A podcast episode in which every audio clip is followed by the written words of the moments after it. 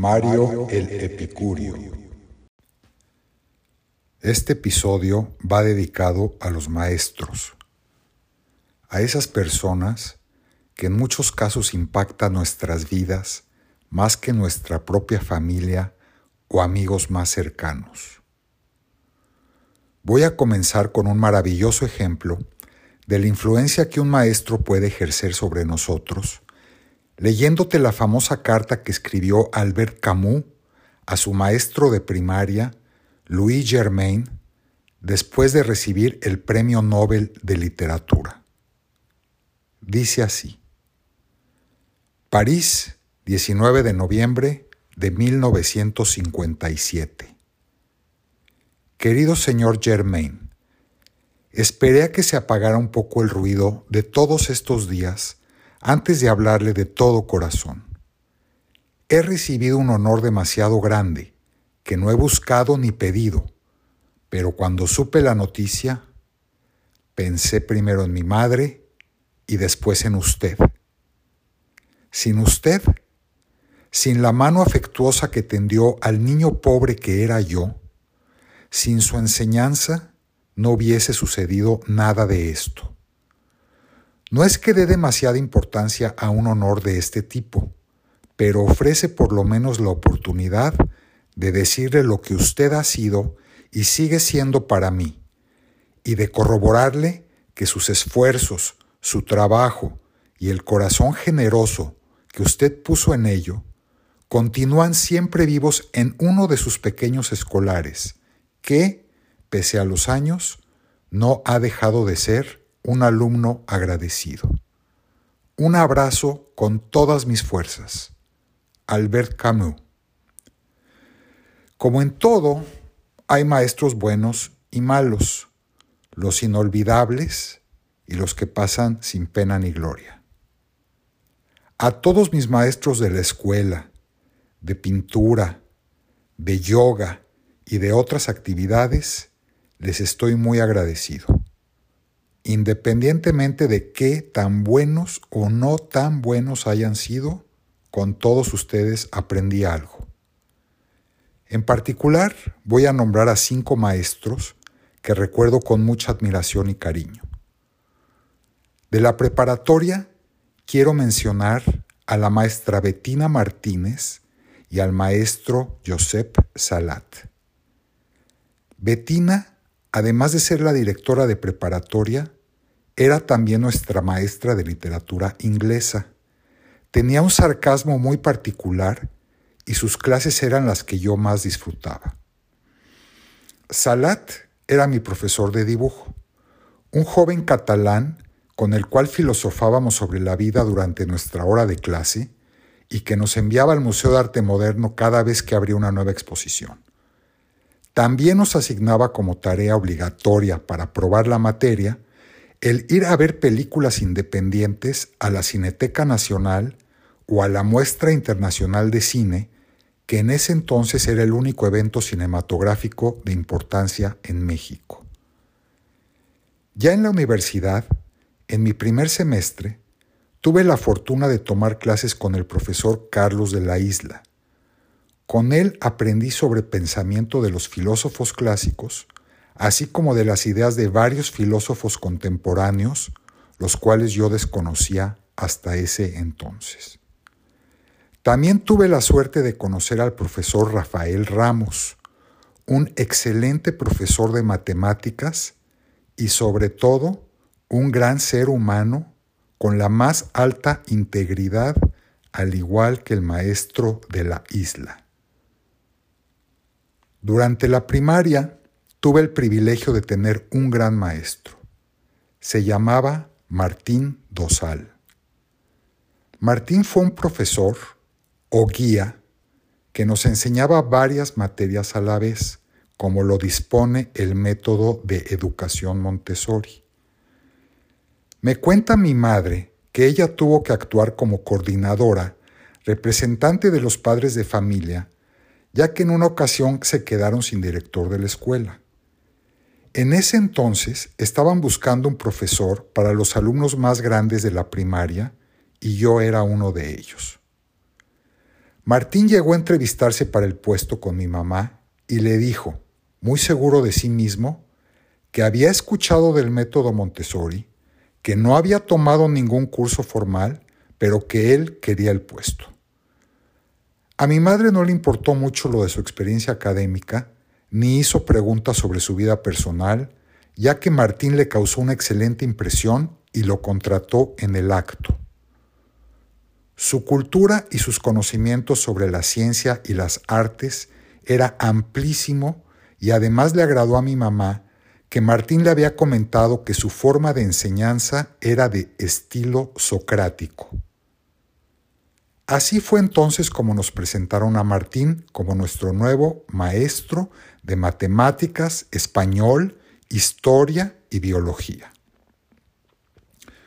Martín se esmeraba en presentar las clases de múltiples materias con mucha creatividad y diálogo, y de esa manera mantenía el interés del grupo. Aprendí muchísimo durante este periodo con Martín como mi maestro, consejero y amigo. Un día, Martín no llegó a la escuela. Al otro día, tampoco. Al siguiente día, nos comunicaron que a Martín lo habían llevado preso. Cuando le pregunté a mi mamá qué le había sucedido, ella me comentó que Martín había asistido al entierro de su maestro, José Revueltas, un famoso intelectual mexicano, y que en el entierro le había quitado el micrófono al secretario de Educación Pública, Víctor Bravo Aguja, mientras éste pronunciaba el discurso oficial del gobierno frente a una multitud. Mientras Martín estuvo en la cárcel, tuvimos varios profesores sustitutos que enseñaban las materias de forma individual. Durante este tiempo, también nos enteramos que Martín había participado activamente en las protestas estudiantiles de 1968. En esa ocasión también había sido apresado y su compañero de celda fue ni más ni menos que José Revueltas, al que se le acusaba de ser el líder intelectual del movimiento estudiantil. En ese entonces cumplieron ambos su sentencia de tres años como prisioneros políticos en la prisión de Lecumberri, prisión que hiciera famosa mundialmente el escritor colombiano Álvaro Mutis en su libro Diario de Lecumberri. A los tres meses aproximadamente, Martín regresó a la escuela. Había perdido mucho peso y se veía demacrado. Solo podía ingerir consomé de pollo o gelatinas. Nunca nos contó lo que había sucedido, pero él ya no era el mismo de antes. Un par de meses después, Martín volvió a ausentarse. La madre de una alumna recibió una llamada donde Martín pedía ayuda, aparentemente después de haber recibido una golpiza, pero por más que lo buscaron todos los padres de familia en hospitales, cárceles y morgues de la ciudad, nunca pudieron encontrarlo. Después de unos meses, todos los que lo conocíamos lo dimos por muerto eso habrá sido aproximadamente en el año de 1973. 40 años después, y con la ayuda de Google, se me ocurre buscar su nombre. Me llevé la sorpresa más grande de mi vida cuando vi una foto de unos panelistas en la Casa de Cultura de Morelia, en el estado de Michoacán. La persona sentada al centro era indiscutiblemente Martín, pero ahora con una larga y tupida barba blanca. Un fantasma había resucitado. Sentí una inmensa alegría y notifiqué de inmediato a mis compañeros de la primaria y a mis familiares la increíble noticia de que Martín estaba vivo. A Martín lo localizamos unas semanas después gracias a la ayuda de una tía viviendo solo en un departamento de la Ciudad de México. Estaba sufriendo de la espalda y ya no le era posible caminar. Casi no se movía de la cama. Logré hablar con, con él por teléfono en una ocasión. Entre las cosas que me comentó, es que no había dejado de escribir ni un día de su vida. Tenía más de mil tomos de pasta dura de lo que él llamaba sus diarios en el librero de su departamento. No sé dónde habrán quedado esos invaluables diarios, ya que Martín falleció el 23 de diciembre de 2015. A continuación te voy a leer algunos párrafos de una entrevista a Martín publicada por la revista Letras Libres en 2014. Decía Martín, por José Revueltas sentí el amor que siente el discípulo por el maestro. Me pedía que lo tratara como a una persona normal, como a un compañero. Me daba a entender, no me mires como maestro, no soy maestro, no soy nada.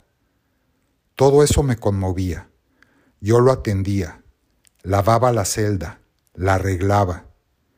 El Excelsior era su lectura diaria al principio me sorprendieron sus pesadillas.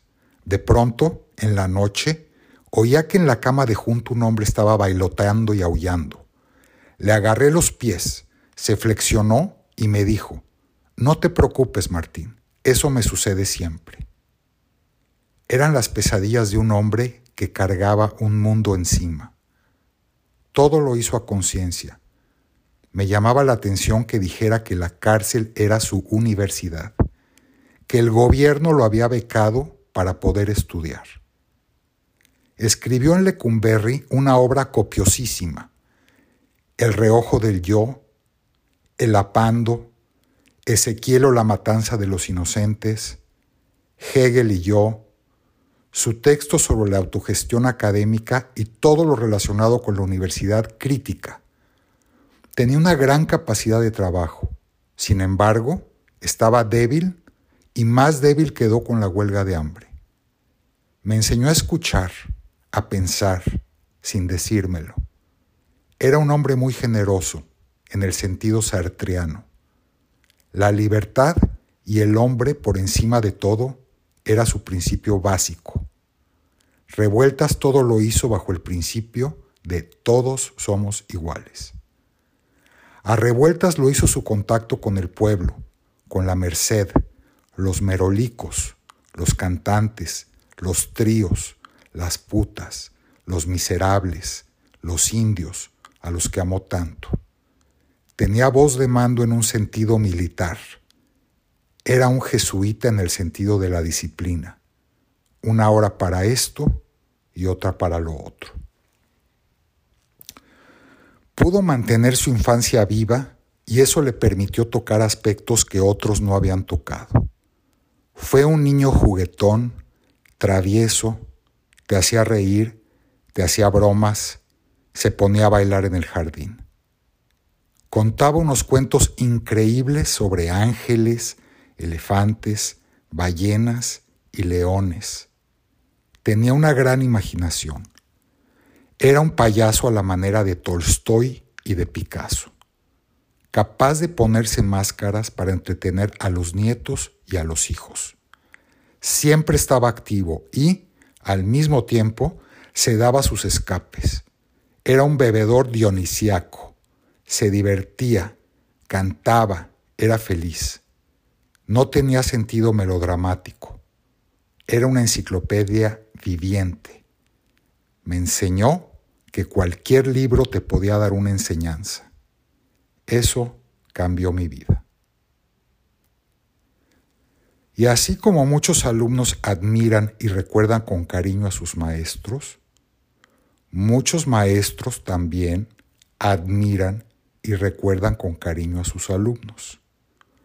Así que voy a finalizar este episodio con una carta que José Revueltas envía a Octavio Paz desde Lecumberri.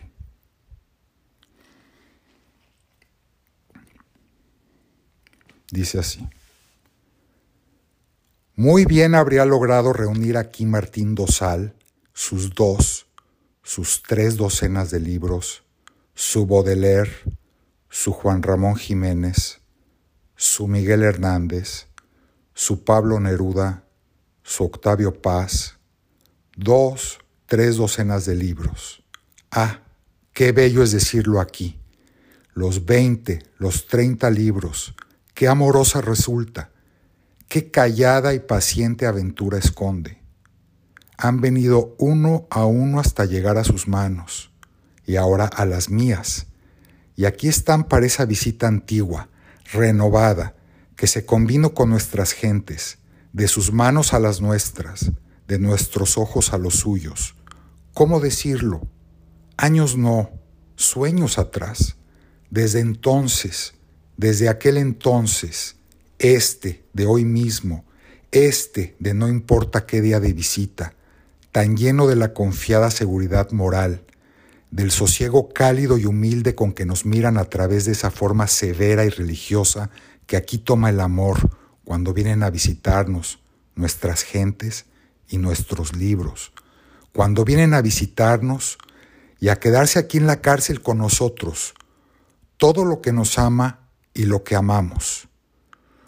Han venido desde los años y los sueños más distantes y más próximos, y aquí están en la celda que ocupamos Martín Dosal y yo, su Baudelaire, su Proust, mi Baudelaire, mi Proust, nuestro Octavio Paz.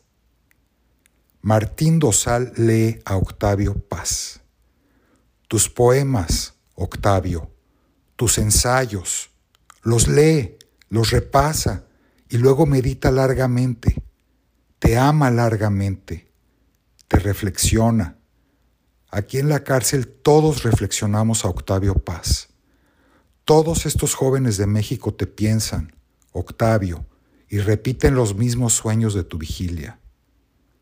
Pero puesto que estas palabras se escriben para hablar de ti, Octavio, antes de hablar de estos jóvenes que en la cárcel de Lecumberri leen tu obra, he de decirte quién es Martín Dosal, mi compañero de celda, mi hermano, Octavio, nuestro hermano. Un día cualquiera de este mes de julio, Martín cumplió 24 años y realmente esa es la cosa. Está preso por tener 24 años, como los demás, todos los demás, ninguno de los cuales llega todavía a los 30, y por ello están presos, por ser jóvenes, del mismo modo en que tú y yo lo estamos también, con nuestros 55 años cada uno, también por tener esa juventud del espíritu. Tú, Octavio Paz, gran prisionero en libertad, en libertad bajo poesía, porque si leen a Octavio Paz es por algo, no son los jóvenes ya obesos y solemnes de allá afuera, los secretarios particulares, los campeones de oratoria, los ganadores de flores naturales, los futuros caciques gordos de Zempoala, el sapo inmortal. Son el otro rostro de México, del México verdadero. Y ve tú, Octavio Paz, mira a los prisioneros, mira a nuestro país encarcelado con ellos. Martín Dosal lee a Octavio Paz en prisión. Hay que darse cuenta de todo lo que esto significa. Cuán grande cosa es. Qué profunda esperanza tiene este hecho sencillo. Hubo pues de venir este tiempo, estos libros, esta enseñanza que nos despierta. Martín Dosal tiene 24 años. Es un joven maestro inalcanzable y bello que trabajaba sus 24 años, sus 24 horas diarias en las aulas, en las escuelas, en las asambleas, que enseñaba poesía o matemáticas e iba de un lado para otro con su iracunda melena con sus brazos entre las piedras secas de este país, entre los desnudos huesos que machacan otros huesos, entre los tambores de piel humana, en el país ocupado por el siniestro cacique de Zempoala. No, Octavio, el sapo no es inmortal. A causa, tan solo, del hecho vivo, viviente, mágico, de que Martín Dosal, este maestro, en cambio, sí lo lea. Este muchacho preso, este enorme muchacho libre y puro. Y así en otras celdas y otras crujías, Octavio Paz, en otras calles, en otras aulas, en otros colegios, en otros millones de manos, cuando ya creíamos perdido todo, cuando mirabas a tus pies con horror el cántaro roto.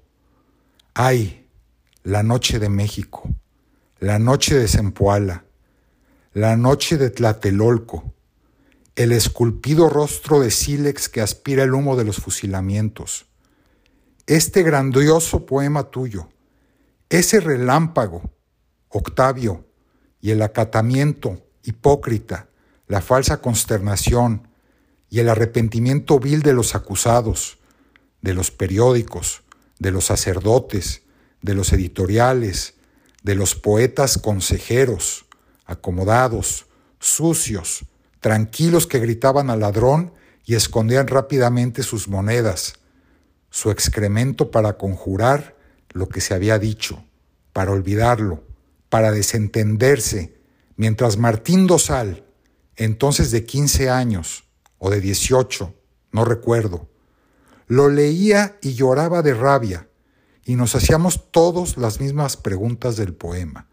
¿Solo el sapo es inmortal? Hemos aprendido desde entonces que la única verdad, por encima y en contra de todas las miserables y pequeñas verdades de partidos, de héroes, de banderas, de piedras, de dioses, que la única verdad, la única libertad es la poesía, ese canto lóbrego, ese canto luminoso. Vino la noche que tú anunciaste, vinieron los perros, los cuchillos, el cántaro roto caído en el polvo y ahora que la verdad te denuncia y te desnuda, ahora que compareces en la plaza contigo y con nosotros, para el trémulo cacique de Zempoala has dejado de ser poeta. Ahora, a mi lado, en la misma celda de Lecumberri, Martín Dosal lee tu poesía. Firma José Revueltas, 19 de julio de 1969. La película que te voy a recomendar se titula Better Days, en español Mejores Días. Es una película del año 2019 que representó a Hong Kong dentro de las nominaciones al Oscar para Mejor Película Extranjera en 2021. Te comento que yo tuve oportunidad de ver todas las películas nominadas y aunque Better Days no fue la que consiguió el Oscar, yo opino que era la mejor. Además del reconocimiento de la crítica, tuvo un enorme éxito de taquilla en Hong Kong y China. La película dirigida por Derek Tsang nos narra una original historia de amor bajo el contexto del estricto sistema escolar chino. Gracias por tu atención y hasta pronto.